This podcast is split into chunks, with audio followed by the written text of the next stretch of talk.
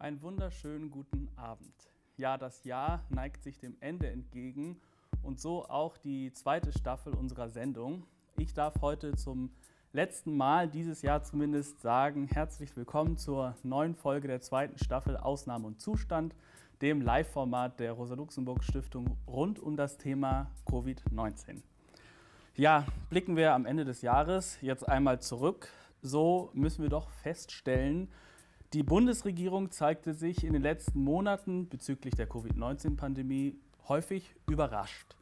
Egal ob Pflegenotstand, Reiserückkehrerinnen, Schulanfang oder Jahreszeiten, vorausschauende Planung, so scheint es zumindest, ist ihre Sache nicht. Deswegen wollen wir uns heute fragen, wie könnten kurz-, mittel- und langfristige linke Maßnahmen bezüglich der Pandemie aussehen? Ja, darüber sprechen wir mit unserem heutigen Gast. Sie ist seit dem 16. Lebensjahr bereits aktiv in Bündnissen gegen Krieg, Sozialabbau und Nazis. Mittlerweile ist sie die Fraktionsvorsitzende der Fraktion Die Linke im Hessischen Landtag und als stellvertretende Parteivorsitzende Mitglied im Parteivorstand. Über linke Politik in Zeiten der Pandemie sprechen wir mit Janine Wissler. Herzlich willkommen, Janine. Hallo, danke für die Einladung. Ja, sehr gerne. Ich freue mich, dass du da bist. Ähm, ja, beginnen wir direkt mit dem heutigen Tag. Äh, aus dem Lockdown Light ist ja ein tatsächlicher Lockdown geworden, vor, äh, vorerst bis zum 10. Januar. Deswegen ganz unironisch meine Frage an dich, wie geht es dir? Ja, ähm, ich glaube, dass diese dieser Lockdown jetzt äh, und vor allem natürlich auch die Situation und äh, die steigenden Zahlen, insbesondere die steigenden Todeszahlen, allen aufs, äh, also natürlich allen wirklich was ausmachen und ich, äh, wir glaube ich alle auch mit Sorge auf die nächsten Tage und Wochen schauen. Äh, ich persönlich hatte heute noch eine Sondersitzung vom Wirtschaftsausschuss ähm, und ähm, wo wir diskutiert haben. Also von daher mir persönlich äh, geht es gut, aber natürlich auch in Sorge, was die nächsten Tage und Wochen äh, wie die Entwicklung weitergeht. Ja, es geht mir ganz genauso. Ähm, ich möchte mit, mit ein paar persönlichen Fragen anfangen. Wir sagen oft, Corona, also die Corona-Krise trifft alle, trifft alle, allerdings nicht alle gleichermaßen. Mich würde interessieren, inwiefern hat sie dich als äh, Landtagsabgeordnete in Bezug auf deine Arbeit getroffen? Naja, wir haben schon sehr früh versucht, die Arbeit wirklich so umzustellen, dass wir Kontakte reduzieren. Also wir sind im März, ich glaube, die erste Fraktion gewesen, die ins Homeoffice gegangen ist und ähm, haben dann natürlich erstmal auch äh, versucht, uns neu zu organisieren ähm, mit äh, Videokonferenzen und dem ganzen technischen Ausstattung dann eben auch äh, zu Hause. Äh, das haben wir äh, dann haben wir natürlich unglaublich viele auch Sondersitzungen gehabt, weil wir sehr viele Programme den Nachtragshaushalt verabschieden mussten, ein Sondervermögen, die Schuldenbremse aufheben. Also wir haben ähm, schon, aber auch als Fraktion einfach ein bisschen gebraucht, um uns dann ein Stück weit neu zu organisieren. Naja, und seitdem versuchen wir halt eigentlich so ähm, auf die Missstände hinzuweisen, auch auf die Leute, die, die Menschen, die sowieso im normalen Alltag schon kaum gesehen werden und die in dieser Corona-Krise einfach total unter die Räder geraten. Also ich denke zum Beispiel an Obdachlose, äh, das haben wir im Landtag thematisiert, die nicht zu Hause bleiben können, ja, denen natürlich auch Ausgangssperren, mit denen überhaupt nicht äh, ja, das äh, überhaupt nicht in irgendeiner Form ähm, sie dadurch geschützt sind, weil sie eben einfach keinen äh, Wohnsitz haben. Wir haben immer wieder auch über die Geflüchteten gesprochen, über die Massenunterkünfte. Ähm, wir haben ähm, hingewiesen auf die Missstände, die es gibt ähm, beim Thema häusliche Gewalt. Also das haben wir immer wieder versucht, äh, da eben auch den also wirklich nochmal auf die hinzuweisen, die jetzt in den alltäglichen Debatten vielleicht ein bisschen hinten runterfallen und ähm, auch, aber haben auch, ähm, auch im Sommer schon, und das ist, das hast du ja auch eingangs gesagt, und das ist ja auch eigentlich das äh, Schlimme daran, dass man den Sommer so verschlafen hat. Also dass man den Sommer nicht genutzt hat, um sich auf den Corona-Winter vorzubereiten, weder an den Schulen noch in den Krankenhäusern noch bei den Gesundheitsämtern. Und äh, das Problem sehen wir eben jetzt. Also wir haben auch im Sommer mehrfach Anträge eingebracht, äh, gerade was die Ausstattung der Schulen angeht und ähm, eben auch eine vorausschauende Planung und eine Strategie eingefordert. Und da ist halt einfach leider ziemlich wenig passiert. Ja, vielen Dank. Danke, du hast auch gerade mal eben so einen perfekten Überblick darüber gegeben, worum es heute auch hier gehen wird. Aber ähm, noch ganz kurz bleiben wir vielleicht bei den jetzt kommenden Wochen. Ja, das RKI, das Robert-Koch-Institut, hat es ja schon klar festgestellt, Arbeitskontexte, Massenunterkünfte und eben auch private Feiern ähm, sind Haupttreiber des Infektionsgeschehens und wir stehen ja jetzt vor einer Zeit der privaten Feiern. Deswegen vielleicht noch einmal die Frage, einmal feierst du Weihnachten und was würdest du Menschen empfehlen, die jetzt darüber nachdenken, ob sie zu Freunden fahren oder zur Familie? Ja, also ich persönlich äh, werde Weihnachten im Kreise meiner allerengsten Familie äh, verbringen und ähm, jetzt nicht groß feiern, wobei ich jetzt auch sagen muss, dass ich das äh, auch sonst nicht getan habe, sondern eben wirklich mit meiner Schwester, der Familie meiner Schwester und meiner Mutter äh, werden wir Weihnachten verbringen. Und äh, natürlich würde ich auch jedem raten, äh, genau zu überlegen, ähm, mit, mit, wie vielen Menschen er feiert und vor allem auch, was er die Tage davor macht. Also das ist ja, denke ich, auch das Entscheidende, dass man eben, bevor man vielleicht zu Eltern oder Großeltern fährt, die zur Risikogruppe gehören, dass man eben vorher möglichst Kontakte einschränkt. Mhm. Wobei ich aber nur auch anmerken will, dass, äh, und das ist auch eine Kritik, die wir auch immer wieder geäußert haben, auch in den letzten Wochen und Monaten, dass die Maßnahmen, die wir jetzt erleben, ja fast ausschließlich, ähm, jetzt durch die Geschäftsschließung nicht mehr ganz, aber sonst fast ausschließlich aufs Privat- und Freizeitverhalten abgezielt haben. Aber wir müssen auch schon darüber reden, dass eben das Arbeitsleben, dass die Betriebe eigentlich weitgehend unreguliert sind. Also es gibt immer noch nur quasi die freundliche Bitte an die Unternehmen, ihre Mitarbeiter, wenn es möglich ist, in Homeoffice zu schicken, aber es gibt keine Verpflichtung. Mhm. Und ähm, wir haben immer noch ähm, Ausbrüche und ähm, schlechte Arbeitsbedingungen ob das bei Amazon ist oder in den Schlachtbetrieben. Also da ähm, passiert, finde ich, viel zu wenig. Und äh, die Menschen infizieren sich eben nicht einfach nur in ihrer Familie, sondern eben auch auf der Arbeit, auf dem Weg zur Arbeit. Und äh, deswegen finde ich, müsste hier auch viel stärker angesetzt werden, hier auch zu schützen und eben auch wirklich Vorschriften zu machen oder für die Betriebe auch zu sagen, äh, wenn die Zahlen so krass steigen, dass eben nicht jetzt nicht, also nicht unmittelbar notwendige Produktion eben auch ähm, ähm, ähm, stillgelegt werden muss und unterbleiben muss, und eben wirklich den Menschen, äh, den Arbeitgeber die Verpflichtung zu geben, äh, die Menschen ins Homeoffice zu schicken, wo immer das irgendwo möglich ist. Ja, ähm, wir können direkt da bleiben, wenn du möchtest. Also die Bundesregierung appelliert ja ganz gerne so an die Vernunft der vielen, aber wenn es um die reichen wenigen geht, um Großunternehmen, da sieht es dann schon ganz äh, anders aus. Da zeigt sie sich eher ja, in den Forderungen meiner Meinung nach schwach. Ähm, du sagst es selber, Zitat, Geldspritzen bei Großunternehmen sitzen recht locker. Bei Solo-Selbstständigen sieht es schon ganz anders aus. Und ja, Messebauer, Jugendherbergen, Caterer oder Musikerinnen, Musiker haben gerade ein de facto Berufsverbot. Ähm, in einer unserer Sendungen hat äh, Berthold Selinger auch eine Prognose abgegeben und hat gesagt, beispielsweise im Bereich Kunst und Kultur werden es 25 Prozent der freien Branche nicht äh, über die Krise hinweg schaffen. Also die Frage an dich ist, was muss deiner Meinung nach jetzt kurz- und mittelfristig passieren, damit Solo-Selbstständige und Kleinstbetriebe in der Krise nicht alleingelassen werden? Ja, ich teile die Sorge und ich will nochmal deutlich machen, dass es hier ja nicht nur um die Beschäftigten selber geht, die jetzt im mhm. Kulturbereich arbeiten oder im Veranstaltungsbereich arbeiten, sondern es geht um die Frage, wie unsere Gesellschaft nach dieser Krise aussieht. Also die kämpft ja nicht nur für sich, sondern auch dafür, dass eben Kultureinrichtungen auch nach der Krise noch da sind, dass sie erhalten bleiben. Und ähm, deswegen die, die, die, das, das Leben in den Städten, in den Orten, in den Dörfern, ich meine, das ist ja das macht das ja auch aus, äh, dass es ein kulturelles Angebot gibt, dass es äh, Theater gibt, dass es Kinos gibt, dass es Konzerte gibt. Und ähm, deswegen finde ich es äh, ganz wichtig, dass wir, ähm, also dass, dass alles daran gesetzt wird, dass diese, dass diese kulturellen Einrichtungen erhalten bleiben und dass sie nicht äh, durch die Krise äh, kaputt gehen. Ähm, das Problem ist, dass die Solo-Selbstständigen einfach durch alle Raster durchgefallen sind. Ja. Und äh, dass eben die bei den Betriebskosten, also bei den, bei den ähm, Hilfen im Frühjahr nicht berücksichtigt wurden, weil halt viele von ihnen auch gar keine Betriebskosten haben. Also was weiß ich, eine, eine freiberufliche Tontechnikerin oder ähm, Musiker, die haben ja jetzt keine Betriebskosten, die sie quasi geltend machen können. Ähm, und äh, diese Leute wurden dann immer damit vertröstet, ihr habt ja jetzt einen erleichterten Zugang zur Grundsicherung und könnt ihr Arbeitslosengeld 2 beantragen.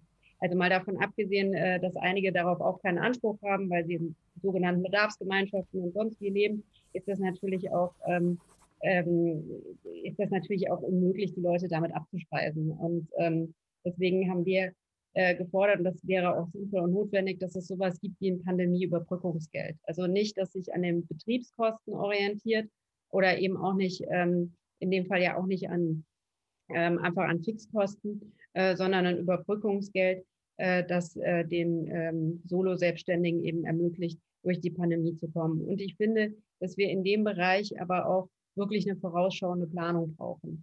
Also das ist ähm, im Frühjahr war es ja dann so, dass eben auch als die Öffnungen verkündet wurden, da wurde freitags verkündet, wer montags alles öffnen darf und unter welchen Bedingungen. Und äh, viele konnten das dann überhaupt nicht, weil die Zeit gar nicht gereicht hat, das vorzubereiten. Und äh, deswegen finde ich es wichtig, auch jetzt schon, ich glaube, wir brauchen uns keine Illusion zu machen, dieser Lockdown wird am 10. Januar nicht vorbei sein. Aber klar ist, irgendwann werden die Kultureinrichtungen wieder öffnen dürfen. Und ich fände es wichtig, jetzt schon zu überlegen, unter welchen Bedingungen dürfen sie das. Wir wissen nicht, wann sie es dürfen, aber wir können über die Bedingungen reden. Also gelten dann fünf Quadratmeter Regeln oder drei Quadratmeter Regeln oder Mindestabstände oder Luftfilter. Also eben so etwas eben auch vorausschauend zu planen, damit das eben auch jetzt vorbereitet werden kann und äh, damit die Zeit genutzt werden kann. Aber natürlich vor allem brauchen wir jetzt eben auch eine Hilfe, eine Hilfe für die Beschäftigten in diesen Branchen, für die Solo-Selbstständigen im Kulturbereich, für die Menschen in der Veranstaltungsbranche, äh, damit sie ähm, über die Krise kommen. Und da muss man eben auf der einen Seite über Überbrückungshilfen, äh, Überbrückungsgelder reden, aber wir brauchen eben auch, ähm, müssen auch nochmal in äh, Richtung Mieten schauen. Ja, das trifft jetzt nicht, trifft auch die Leute, die seit Monaten in Kurzarbeit sind, ähm, dass Menschen die Problem, größten Probleme haben, die Miete noch zu bezahlen. Gut, meistens spart man dann an allem anderen, damit man die Miete noch irgendwie zusammenkriegt. Aber es gibt Menschen, die Mietschulden haben und äh, wenn das jetzt noch zwei Monate äh, es aus Einnahmeausfälle gibt, dann wird sich das noch zuspitzen und deswegen brauchen wir auch hier Maßnahmen, sowas wie Mietschuldenfonds zum Beispiel, damit eben jetzt in der Pandemie niemand seine Wohnung verliert, zwangsgeräumt wird, gekündigt wird, ja, weil er die Miete nicht mehr bezahlen kann. Auch das ist was, was für diese Gruppe natürlich wichtig ist. Ja, äh, vielleicht noch eine Rückfrage zu den eher kurzfristigen Maßnahmen, also dem Pandemieüberbrückungsgeld. Also es ist ja schon so, dass viele, zumindest in Metropolen muss man ehrlicherweise sagen, auf dem Land eher nicht, aber dass äh, viele Fördertöpfe aufgestockt wurden. Die KünstlerInnen beispielsweise wurde die Möglichkeit gegeben, Förderanträge zu stellen, aber so ein Antrag ist für sehr viele ja schon eine gewaltige Hürde. Also wenn ich mir vorstelle, Tontechnikerin XY muss ähm, neben der jetzt noch prekäreren Lage auch noch sich um ein Wording von einem Antrag kümmern oder so. Also wie sähe das Pandemie-Überbrückungsgeld aus? Wie kann das irgendwie möglichst unbürokratisch den Leuten zur Verfügung gestellt werden? Naja, also man muss schon schauen, dass es ja möglichst, vor allem auch möglichst schnell. Also äh, ich denke, das ist, also das erleben wir jetzt gerade bei den Novemberhilfen, die zwar Novemberhilfen heißen, aber erst teilweise im Januar an die Unternehmen, an die Gastronomie zum Beispiel ausgezahlt werden und teilweise nicht mehr Abschlagszahlungen angekommen ist. Also von daher finde ich ähm, es wichtig, dass das äh, schnell passiert und ähm, dass das ähm, muss ich natürlich auch an dem, ähm, an dem Gehaltsniveau vorher, an dem Einkommen vorher ein Stück weit orientieren, weil die Leute haben ja auch die gleichen äh, Kosten weiterhin. Sie müssen ihre Rechnung bezahlen, gerade jetzt zu Jahresende, sie müssen ihre Miete bezahlen und deswegen äh, glaube ich, dass es die Möglichkeit gibt, das eben auch so zu organisieren. Ich finde, da muss man jetzt mal sagen, im Vergleich haben das die Bundesländer im Frühjahr besser umgesetzt, finde ich, als es jetzt auf Bundesebene stattfindet. Also die Anträge im Frühjahr sind deutlich schneller bearbeitet worden und ähm, mhm. Habe ich zumindest die Rückmeldung bekommen, dass es äh, etwas unbürokratischer zumindest war, als es jetzt ist. Also von daher kann man da Verfahren finden, die jetzt natürlich ähm, äh, auch äh, dafür sorgen, dass es keinen Missbrauch gibt, also dass es nicht mehrfach Antragstellungen und so gibt, ähm, aber eben auch zu einer schnellen Auszahlung kommen. Also ich denke, das ist möglich. Und äh, wenn wir uns anschauen, welche wirklich großen Finanzmittel geflossen sind, also denken wir nur an die 9 Milliarden für die Lufthansa und wie schnell das ging, dann muss ich mal sagen, dann ist es, wenn die Pandemie, wir haben jetzt die Situation seit März mehr oder weniger, ja. also dann äh, kann es äh, nicht unmöglich sein, seit März ein einigermaßen vernünftiges, unbürokratisches Verfahren zu finden, äh, damit äh, eben auch äh, Solo-Selbstständige, Kulturschaffende da an den Hilfen partizipieren können. Und das kann man organisieren über die Finanzämter oder über die Regierungspräsidien. Ähm, darüber kann man das ähm, natürlich äh, organisieren. Ja, du hast sie schon angekündigt, die großen Unternehmen. ähm, schauen wir mal auf die Geldspritzen für diese. Also es wurde ja, oder formuliere, ich formuliere die Frage so, ähm, an welche Bedingungen würdest du ähm, diese Geldspritzen für große Unternehmen knüpfen und was wurde da vielleicht bisher versäumt? Ja, die wichtigste Bedingung ist der Erhalt der Arbeitsplätze. Also das ähm, sehen wir jetzt gerade bei der Lufthansa, die ja wirklich Milliardenhilfe bekommen hat, aber jetzt Zehntausende von Arbeitsplätzen abbauen will. Und ähm, man muss natürlich sagen, kein Geld ohne Arbeitsplatzgarantien. Weil wenn ähm, ein Unternehmen gerettet wird, aber dann äh, die Menschen eben ihre Arbeit verlieren, ähm, dann, ja, dann ist halt die Frage, wer wird da eigentlich gerettet? Und äh, das Zweite, was ich wichtig finde, ist, dass man ähm, auch sagt, kein Geld ohne Mitspracherechte und ohne Einflussnahme. Und da mhm. geht die Bundesregierung eben gerade einen falschen Weg, indem sie sagt, wir sind stille Teilhaber und wir stecken da Geld rein, aber entscheiden an keiner Stelle mit. Und ähm, ich finde gerade zum Beispiel im Bereich der Luftfahrt wäre es ja auch total sinnvoll, wenn man die Verkehrswende voranbringen will, den sozial-ökologischen Umbau voranbringen will, dass man sich dann eben als Staat auch äh, stärker wieder an, ich meine, Lufthansa war ja mal eine staatliche Linie, ähm, ist ja erst 1997 äh, voll privatisiert worden, dass man sich dann als Staat ähm, eben nicht nur das Geld gibt, sondern sich eben auch Einflussnahme sichert. Also von daher würde ich sagen, kurz und knapp Arbeitsplätze und äh, müssen Arbeitsplatzgarantien und Einflussnahme. Ja, ja ich habe in einer Rede, hast es noch, es geht natürlich ja. auch um Unternehmen, äh, die mit äh, Steuergeld äh, gestützt werden, dass sie dann Dividenden ausschütten und Boni ja. zahlen und Vorstandsgehälter erhöhen. Das ist natürlich auch ein Punkt. Ja, absolut. Äh, passt sehr gut, denn äh, ich, in einer Rede, die ich mir angeschaut habe, hast du auch gesagt, was rettenswert ist an der Lufthansa, sind nicht die Dividenden der Aktionäre, sondern die tausenden Arbeitsplätze.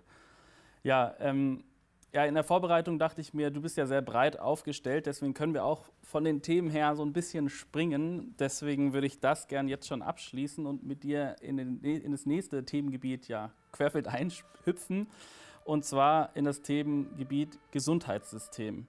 Äh, wir hatten einen Gast da, Julia Dück, die hier sehr ähm, brillant treffend ähm, auf die riesigen Probleme aufmerksam nochmal gemacht hat, äh, die das Gesundheitssystem auch schon vor der Pandemie hatte, die jetzt aber nochmal verschärft wurden.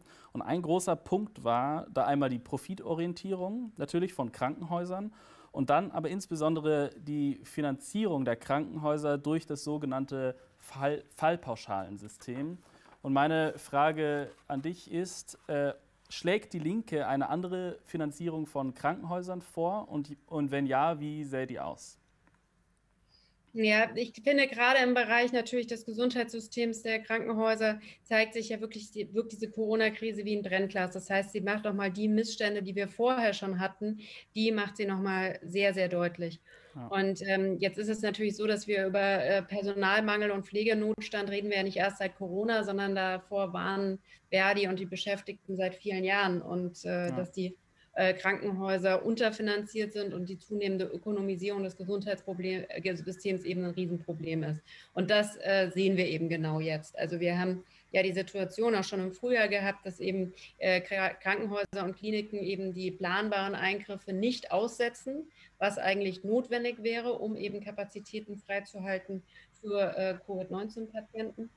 Ähm, dass das nicht passiert, weil die ganze Krankenhausfinanzierung eben daran hängt und, das, und wenn eben die Eingriffe nicht stattfinden, äh, dann äh, die Kliniken sich nicht finanzieren können. Ich finde, wir brauchen eine bedarfsgerechte Krankenhausfinanzierung. Das heißt also keine, äh, die sich ähm, an den Eingriffen orientiert, also sagt, ihr habt so und so viele Operationen gemacht, dafür bekommt ihr so und so viel Geld, pauschal. Und das sind ja die Fallpauschalen ähm, weil das dazu führt, dass es erstens eigentlich einen Anreiz gibt, Eingriffe zu machen, äh, weil man an denen ja verdient, aber gleichzeitig einen Anreiz gibt, die Menschen möglichst lange ähm, nach, möglichst kurz nach einem Eingriff auch wieder zu entlassen, weil es ja eben, ähm, also ob jetzt, man bekommt ja also weil, weil es eben auch in komplizierteren Fällen, äh, wo jemand dann längere Verweildauer im Krankenhaus hat, die Klinik das gleiche Geld dafür bekommt und ähm, am Ende eben einen Verlust macht. Und deswegen ähm, brauchen wir eine bedarfsorientierte ähm, Finanzierung, die eben auch deutlich macht, dass wenn jemand, äh, wenn es irgendwelche Komplikationen gibt und jemand braucht für eine Operation, wo ein anderer vielleicht nach fünf Tagen wieder nach Hause kann,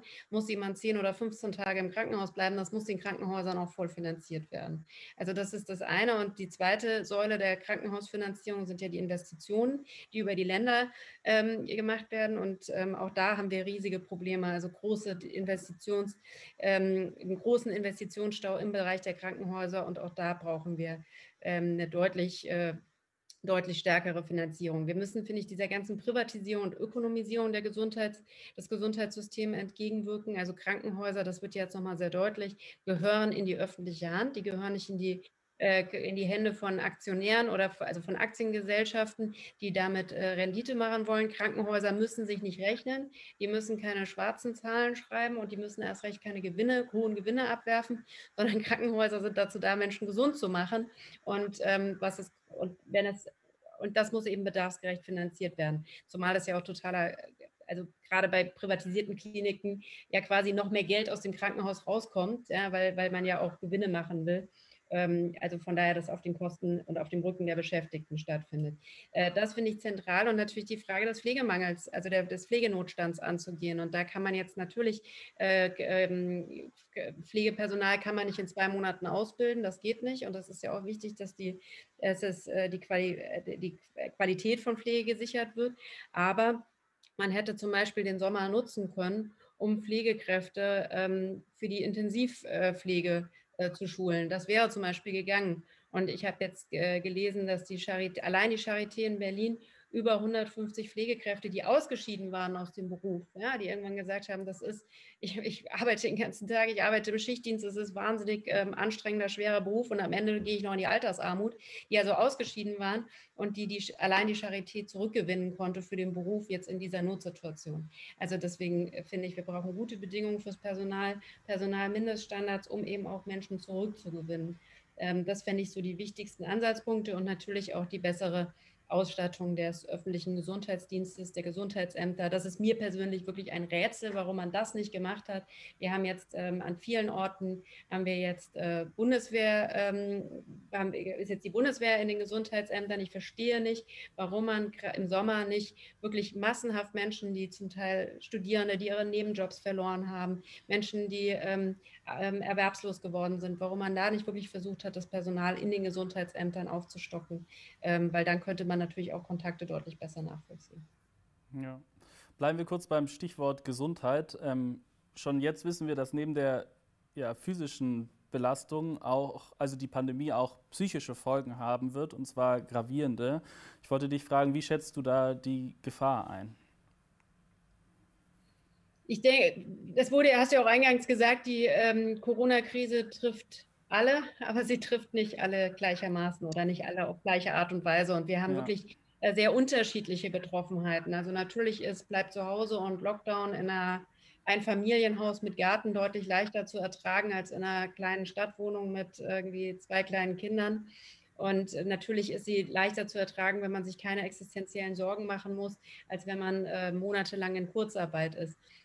Und äh, ich denke, wir haben äh, verschiedene Probleme. Wir haben zum einen haben wir eine krasse häusliche Enge, wo mhm. eben äh, Familien auf engstem Raum äh, zusammenleben, wo wir auch Probleme haben mit, und da ist ja sowas wie Ausgangssperren natürlich können das auch noch mal noch schwieriger machen, ähm, wenn äh, Frauen und Kinder Opfer sind von häuslicher Gewalt, ähm, was natürlich ähm, in dieser Krise ähm, auch ähm, äh, weiter zunehmen kann.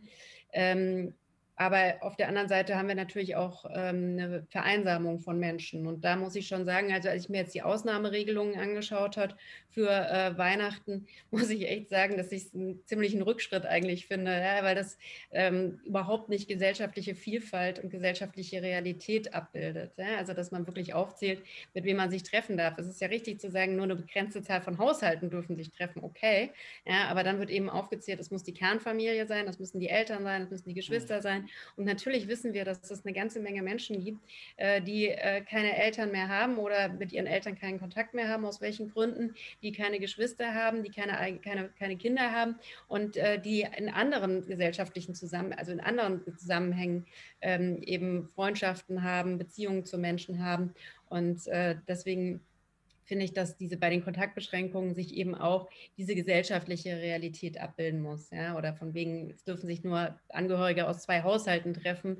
Ähm, das ist bei Menschen, die, was weiß ich, in einer Vierer- oder Fünfer-WG wohnen, wird das, glaube ich, schwierig, sich zu fünft auf einen Haushalt zu äh, ähm, einigen, mit dem man sich da treffen kann. Und da finde ich, das ist sehr stark ein sehr traditionelles Familienbild und ähm, ja, ähm, wird eigentlich den, der gesellschaftlichen Realität und der Vielfalt äh, so überhaupt nicht äh, gerecht.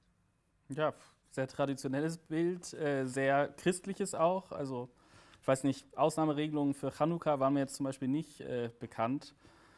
Aber das hatte ich auch im Landtag kritisiert, ja, das hatte ja. ich, also finde ich auch, also ich meine, jetzt reden alle über Weihnachten, gut, das ist jetzt nicht nur ein christliches Fest, sondern irgendwie auch ein gesellschaftliches Fest, aber ich hätte mir halt auch nur ein bisschen mehr Verständnis und Sensibilität gewünscht ähm, für die jüdischen Feiertage oder eben auch für Ramadan, ja, also da mhm. gab es ja wirklich öffentliche Anfeindungen, weil sich da mal eine Familie getroffen hat und zusammen Fastenbrechen, äh, zum, zum, gemeinsamen Fastenbrechen und äh, da hätte ich mir schon gewünscht, dass es da auch dafür ähm, etwas mehr Sensibilität gegeben hätte, als jetzt zu sagen, Weihnachten und auf die Gottesdienste und da nehmen wir total viel Rücksicht und ähm, auf die Moscheen und Synagogen äh, wurde halt, äh, ähm, war mein Eindruck, äh, da doch schon etwas weniger Rücksicht genommen. Da wurden eben nicht öffentlichkeitswirksam auch Gespräche geführt und gesagt, das ist uns wichtig und die Religionsfreiheit.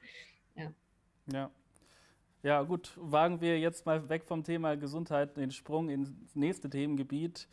Ja, um den parlamentarischen Arm der Rechten, der Faschisten, war es ja lange still, aber die rechte Bewegung hat, ähm, so scheint es mir zumindest, einen neuen, während der Pandemie so einen neuen Schulterschluss gewagt. Also Nazis gingen mit Esoterikern und Impfgegnern auf die Straße. Mich würde interessieren, was hältst du von den sogenannten Querdenken-Demos? Es ist ja sehr deutlich ähm, mittlerweile, dass da nicht nur einfach Rechte dabei sind, sondern dass sie dominierend sind. Also um das nochmal ganz deutlich zu machen, natürlich gibt es ähm, gute Gründe, äh, gegen verschiedene Corona-Maßnahmen auf die Straße zu gehen oder ähm, weitere und auch dafür, vor allem auch dafür ähm, zu demonstrieren, dass die Corona-Hilfen deutlich gerechter verteilt werden. Und ich meine, ich war bei sehr, sehr vielen äh, Protesten auch dabei gewesen, ob das die Beschäftigten von Reisebüros oder Alarmstufe Rot gewesen ist oder die Schülerinnen und Schüler. Also es gibt viele gute Gründe, aber was bei Querdenken ähm, ja das Problem ist, äh, dass es zum einen einfach ähm, Neonazis äh, mit dabei sind, Reichsbürger mit dabei sind, rechte Verschwörungsideologen, dass aber auch die ähm, ja, dass es, ähm, Tag, dass es an der Tagesordnung dort ist, dass ähm, es Holocaust-Relativierungen gibt, unsägliche Vergleiche mit Sophie Scholl und Anne Frank. Ähm, also es überhaupt nicht darum geht, was jetzt die soziale Situation von Menschen äh, in dieser Pandemie ist, sondern irgendwie, dass äh, die, die, die, die Diktatur äh, von Diktatur gefaselt wird und von Ermächtigungsgesetzen und dass die, äh, der Mund-Nasenschutz ein Maulkorb ist. Ähm, und ich finde das ziemlich gefährlich, was sich da äh, so zusammentut. Und ich denke, spätestens äh, seit August, seit der großen Demonstration in Berlin, sollte jedem klar sein, mit wem er da auf die Straße geht, wenn er da auf die Straße geht. Wie gesagt, es gibt gute Gründe. Man kann viele Sachen auch diskutieren, was ist verhältnismäßig. Und ähm, muss natürlich auch, auch die Einschränkung von Grundrechten, die man immer kritisch sehen muss. Aber ähm, ich finde, spätestens seit August muss jedem klar sein, was hinter Querdenken steckt und äh, äh, dass es äh, ja eine sehr rechte und gefährliche Bewegung ist. Ja, und in letzter Zeit hat sich ja der parlamentarische Arm dann doch immer wieder versucht, da so ein bisschen gemein zu machen. Ähm, und da habe ich immer wieder einen Satz gelesen, von dem ich weiß, dass du den nicht so sehr magst.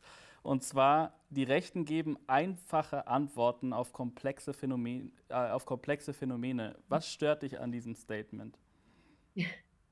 Also das habe ich mal bei irgendeiner Veranstaltung gesagt. Ja, ich ja. finde es immer ein bisschen, ich finde, es gibt ja sehr gute Argumente gegen die AfD. Ich finde dieses Argument, äh, die geben einfache Antworten. Nein, die geben keine einfachen Antworten, die geben falsche Antworten. Also mhm. ich finde, wenn man sagt, die geben einfache Antworten, suggeriert das immer so, dass Politik ist was ganz Komplexes, das ist was ganz Schwieriges und das verstehen eigentlich nur Experten. Und dann gibt es die Leute, die geben ganz einfache Antworten darauf.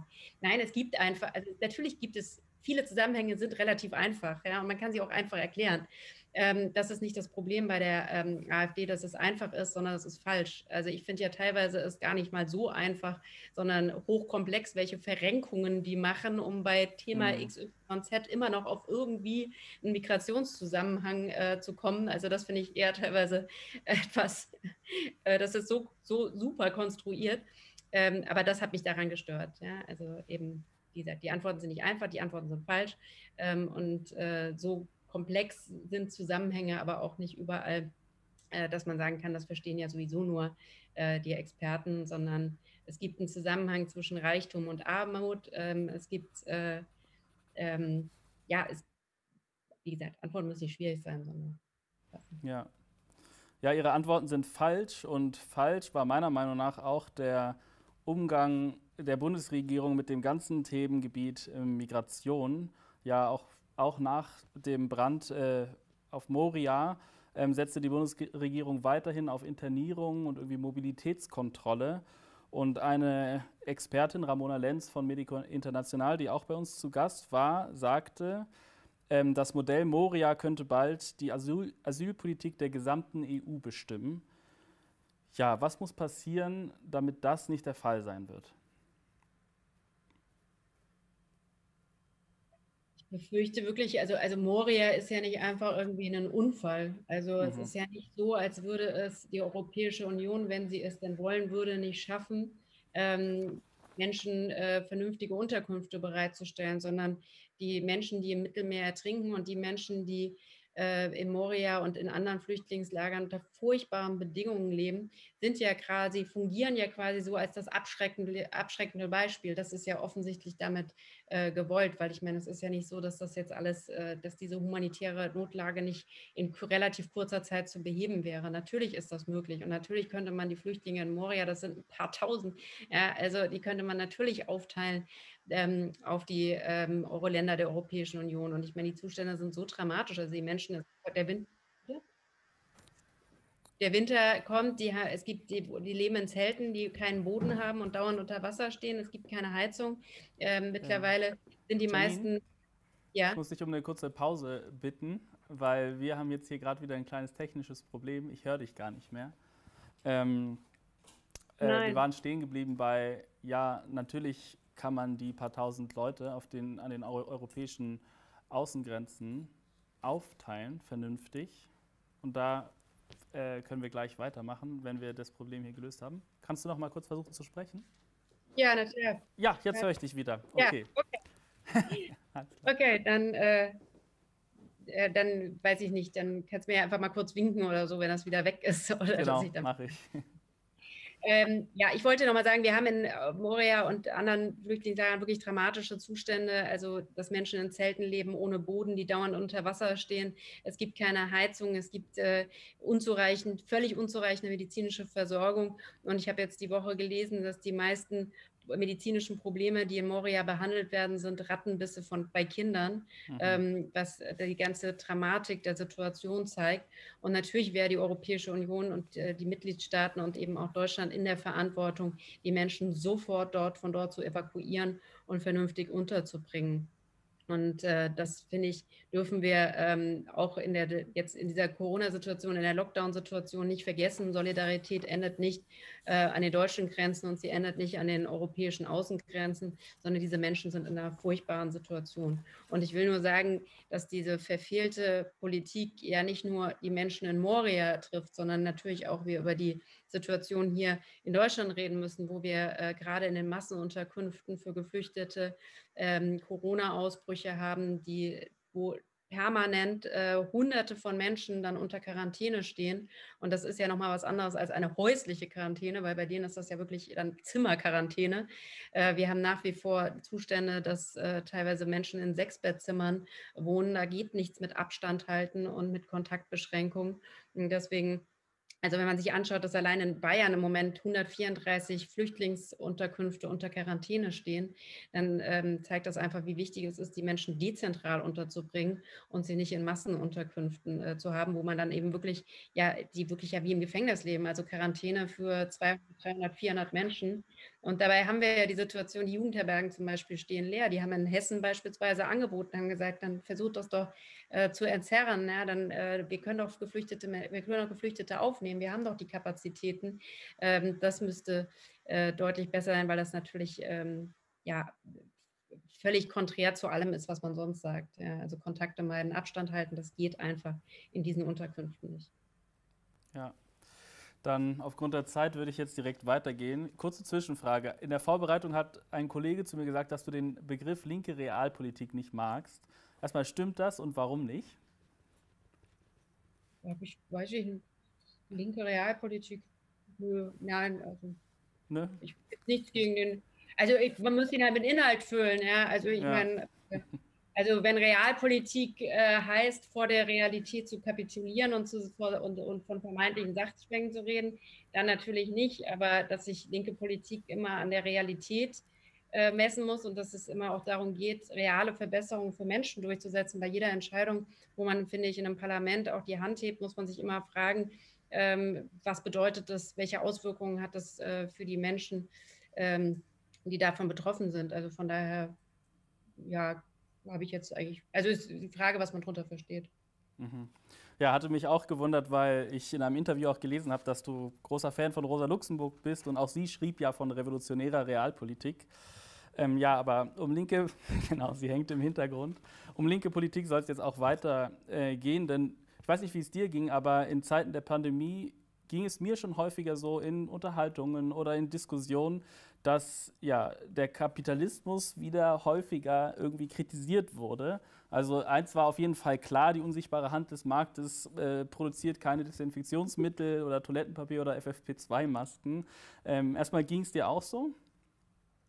Ja, also ich muss sagen, ich finde, dass eigentlich dieser kapitalismuskritische Diskurs jetzt in der Öffentlichkeit schon vorher ein Stück weit aufgemacht wird durch Fridays for Future, also eine ja. große Bewegung, die auf die Straße geht unter dem Motto System Change und Climate Change und die ja, also ja auch äh, zumindest in Teilen äh, doch da auch antikapitalistische Positionen vertreten, finde ich, gerade an der Klimafrage äh, wird es ja ganz offensichtlich, dass solange ähm, Konzerne und Mächtige daran verdienen, äh, dass das Klima weiter zerstört wird, dass es dann eben ähm, ja, schwierig ist, wirklich Klimaschutz und Klimagerechtigkeit durchzusetzen. Aber ich fand jetzt auch in der Pandemie durchaus, also und das hat sich auch gezeigt, dass es eine Abkehr gab von vorherigen Dogmen. Also von der schwarzen Null und der Schuldenbremse hat in letzter Zeit keiner geredet und dass die öffentliche Infrastruktur ähm, runtergewirtschaftet war, das ist ja auch offensichtlich. Also ich meine, wir reden seit Jahren über marode Schulen, ja, über Schulen, wo es teilweise nicht mal Waschbecken gibt, wo man die Klassenräume nicht lüften kann äh, wo die Schüler viel zu, Schülerinnen und Schüler viel zu beengt sitzen und noch dazu in überfüllten Bus,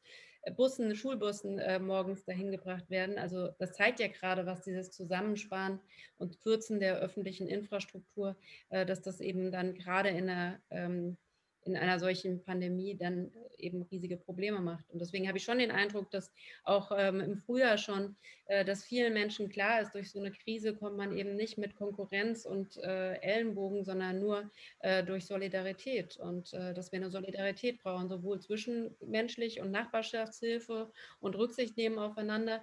Aber das gilt eben auch für eine gerechte Verteilung der Hilfen und der Kosten dieser Krise. Mhm.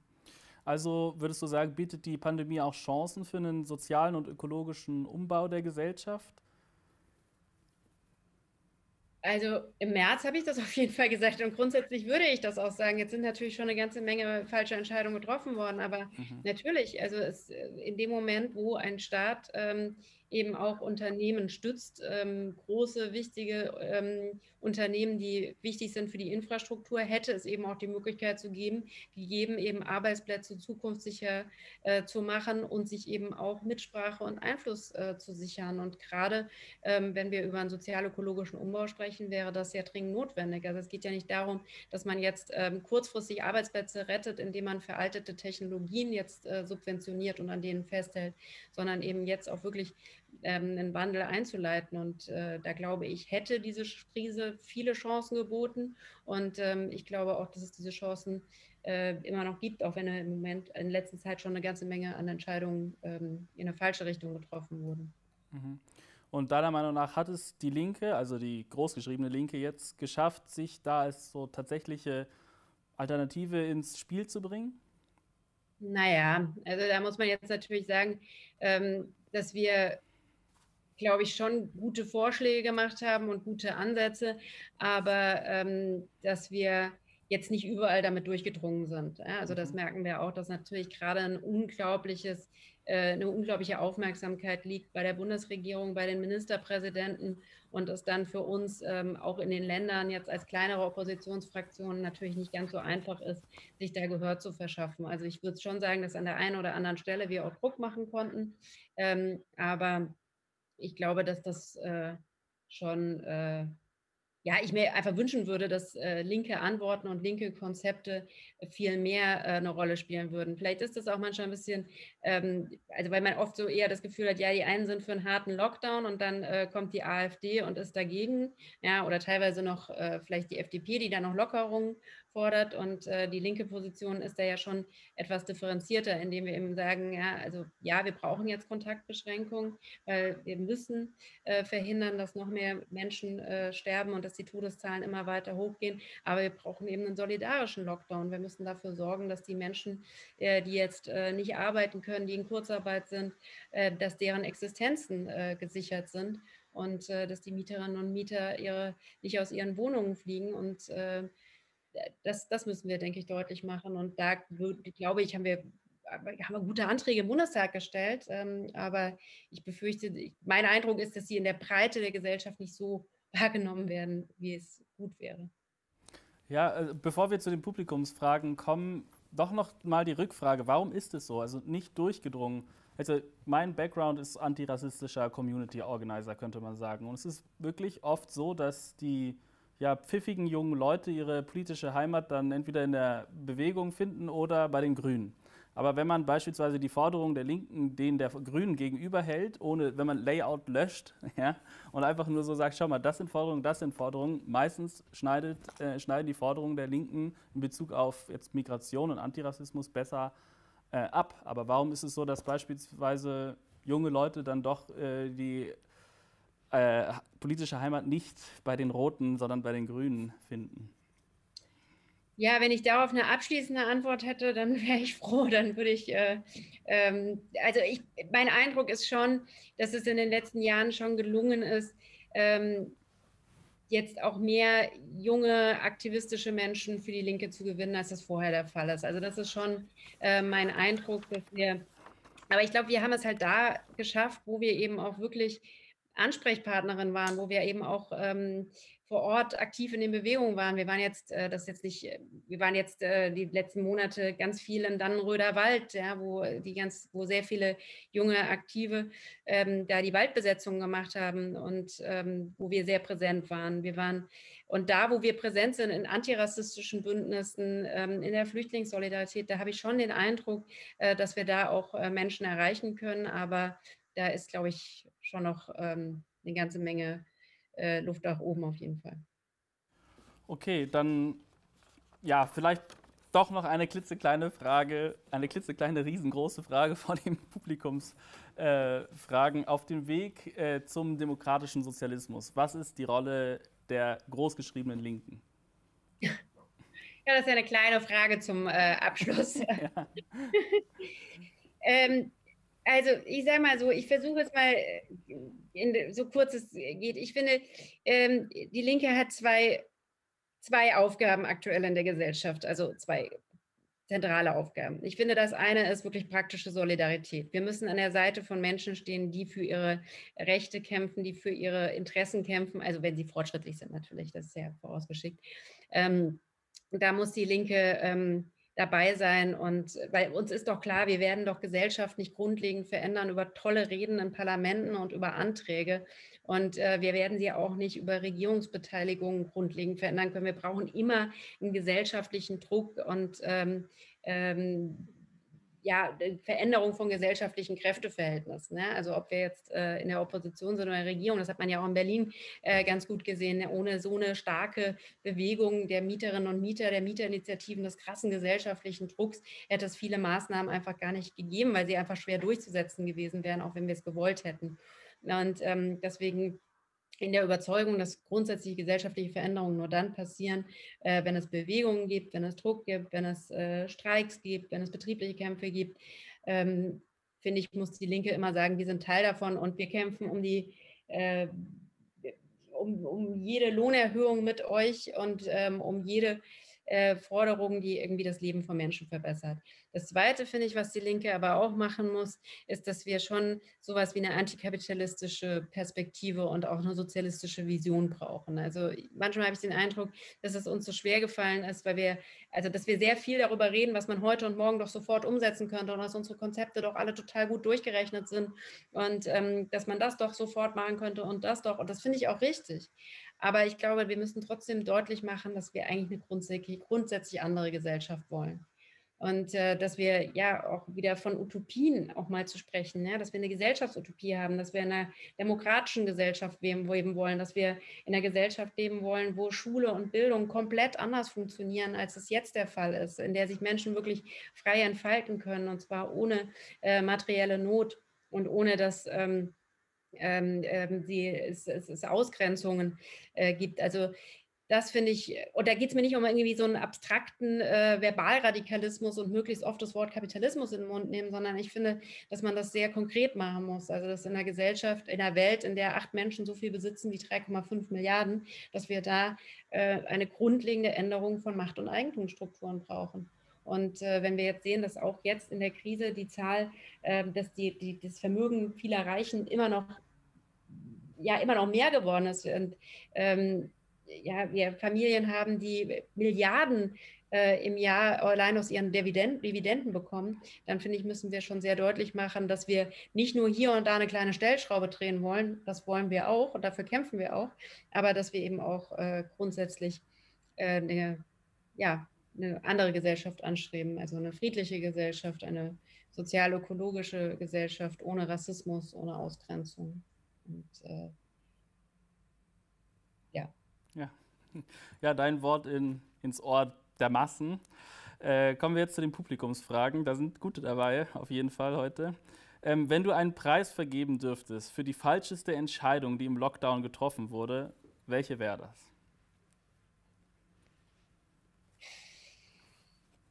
Oh Gott, da gibt es ja einige Anwärter für den Preis, mhm. äh, auf jeden Fall. Die Fall, ja, was heißt im Lockdown? Also die Lufthansa-Rettung, die Lufthansa-Rettung, äh, finde ich, wäre relativ weit vorne dabei, ähm, die, die, jetzt äh, getroffen wurde. Ähm, ja, ja, es sind ja auch oftmals die Entscheidungen, die nicht getroffen wurden, würde ich auch sagen. Ja? Also die Entscheidung eben nicht zu treffen, äh, Solo-Selbstständigen zu helfen zum Beispiel. Ähm, ja, aber vielleicht von den Entscheidungen würde ich jetzt, fällt mir jetzt so die Lufthansa als ein zentrales ein. Ja. Aber wie gesagt, äh, das gibt eine Menge Preisträger. Ja, ganz viele Ehren, Trophäen fürs Mitmachen. Ähm, gut, nächste Publikumsfrage. Ich fand das Mietmoratorium äh, eine sehr gute Idee. Warum ist daraus nichts geworden? Hätte die Linke nicht mehr dafür streiten können? Ja, wir fanden das auch eine sehr gute Idee. Also das äh, ist halt nicht, äh, ja, also wir haben schon dafür gestritten. Also das zeigt halt einfach, wie wichtig es ist, äh, den Druck zu erhöhen. Wir haben jetzt auf Landesebene neben dem Mietmoratorium auch nochmal gesagt, wir bräuchten sowas wie einen Mietschuldenfonds. Ich will auch nochmal sagen, dass es gerade äh, nach ein paar Monaten ja auch nicht nur um die äh, privaten Mieterinnen und Mieter geht, sondern durchaus auch um äh, kleine Geschäfte und ähm, äh, gewerbliche Mieterinnen und Mieter, die einfach gerade in den Innenstädten das kaum noch bezahlen können. Ähm, da glaube ich, also aber ich glaube gerade, dass dieser ganze Wohnungsmarkt so vermachtet ist ja, und so schwierig ist, dort Veränderungen durchzusetzen, dass wir da äh, wirklich ganz viel gesellschaftlichen Druck brauchen, ähm, um äh, da was erreichen zu können. Also wir haben es beantragt, wir haben es überall dafür eingesetzt, ähm, aber müssen, und müssen wir weiter für, für streiten, dass das ähm, dass es das weiter, dass es das gibt, das Mietmoratorium. Okay. Gibt es in Hessen Bestrebungen, Massenunterkünfte für Obdachlose und äh, Geflüchtete langfristig aufzulösen? Und äh, was ist die Position der Linken? Ja, also Hessen ist jetzt eines der Länder, die relativ viele Geflüchtete in äh, Sammelunterkünften hat. Ähm, mir ist keinerlei Strategie der Landesregierung bekannt, äh, wie man das ändert. Ähm, wir fordern das äh, seit ja, schon immer, also auch schon vor 2015. Ne? Also wir haben immer gesagt, man muss ähm, ähm, Geflüchtete möglichst schnell dezentral unterbringen, weil man halt einfach sehen muss, dass man in den großen Unterkünften äh, die Menschen zum Teil überhaupt keine Intimsphäre haben, überhaupt nicht zur Ruhe kommen können. Und äh, jetzt in der Corona-Krise kommt eben noch die, der Punkt von den nicht möglichen Kontaktbeschränkungen, dem Abstand halten, dass das alles nicht möglich ist. Also wir fordern das. Ich glaube, es gibt auch Ad-Hoc-Lösungen eben, das hatte ich ja eben gesagt, also jetzt mehr Flüchtlinge zum Beispiel aufzuteilen und in äh, Jugendherbergen unterzubringen. Das ist zwar dann immer noch eine Sammelunterbringung, aber das wäre jetzt erstmal ad hoc ein richtiger Schritt, um zumindest, äh, dass jeder eigene Zimmer hat und ähm, dass man ein bisschen äh, das Ganze, ähm, ja, äh, also dass, dass man eben zumindest die Größe der Unterkünfte reduzieren könnte. Aber natürlich, notwendig ist es, ähm, dass Geflüchtete so schnell es geht in Wohnungen untergebracht werden, dezentral natürlich. Mhm. Hier, das ist eher ein Statement als eine Frage. Äh, IG Metall Regensburg schreibt auf Facebook, kein Geld ohne Arbeitsplatzgarantie, Ausrufezeichen. Sehen wir auch so, sehr gut, Janine. Äh, schaut auf Continental, sammeln ordentlich Unterstützung über Kurzarbeit ein und schmeißen 13.000 Beschäftigte in Deutschland und 30.000 Menschen global raus. Ja, herzliche Grüße an IG Metall in äh, Regensburg. Und ähm, ich war selber auch bei einigen Protesten vor Conti gewesen. Ich hatte jetzt auch gerade nochmal Kontakt mit den Betriebsräten dort. In der Tat, was, was Conti da macht, ist eine riesige Schweinerei.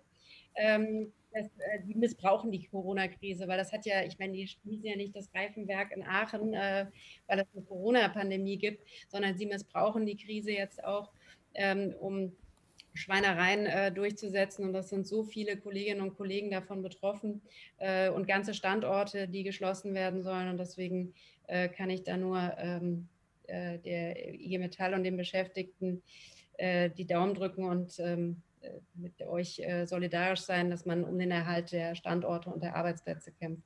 Bei Conti ist eben gerade kein notleidendes Unternehmen, ist eben genauso ein Unternehmen, das Dividenden ausschüttet, eben genau noch Kurzarbeitergeld abgegriffen hat und ähm, ja dann zum Teil sogar noch Sonntagsarbeit beantragt hat, damit man die Standorte noch schneller schließen kann und solche Sachen. Also Grüße nach Regensburg.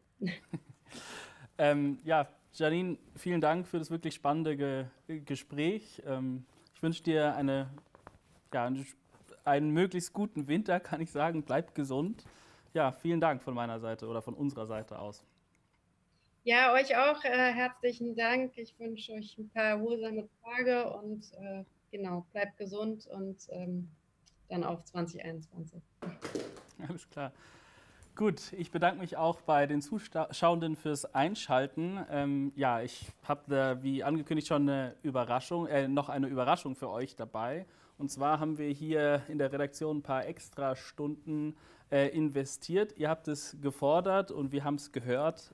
Äh, die zweite Staffel Ausnahme und Zustand gibt es ab dem 27. Dezember als Podcast zu hören.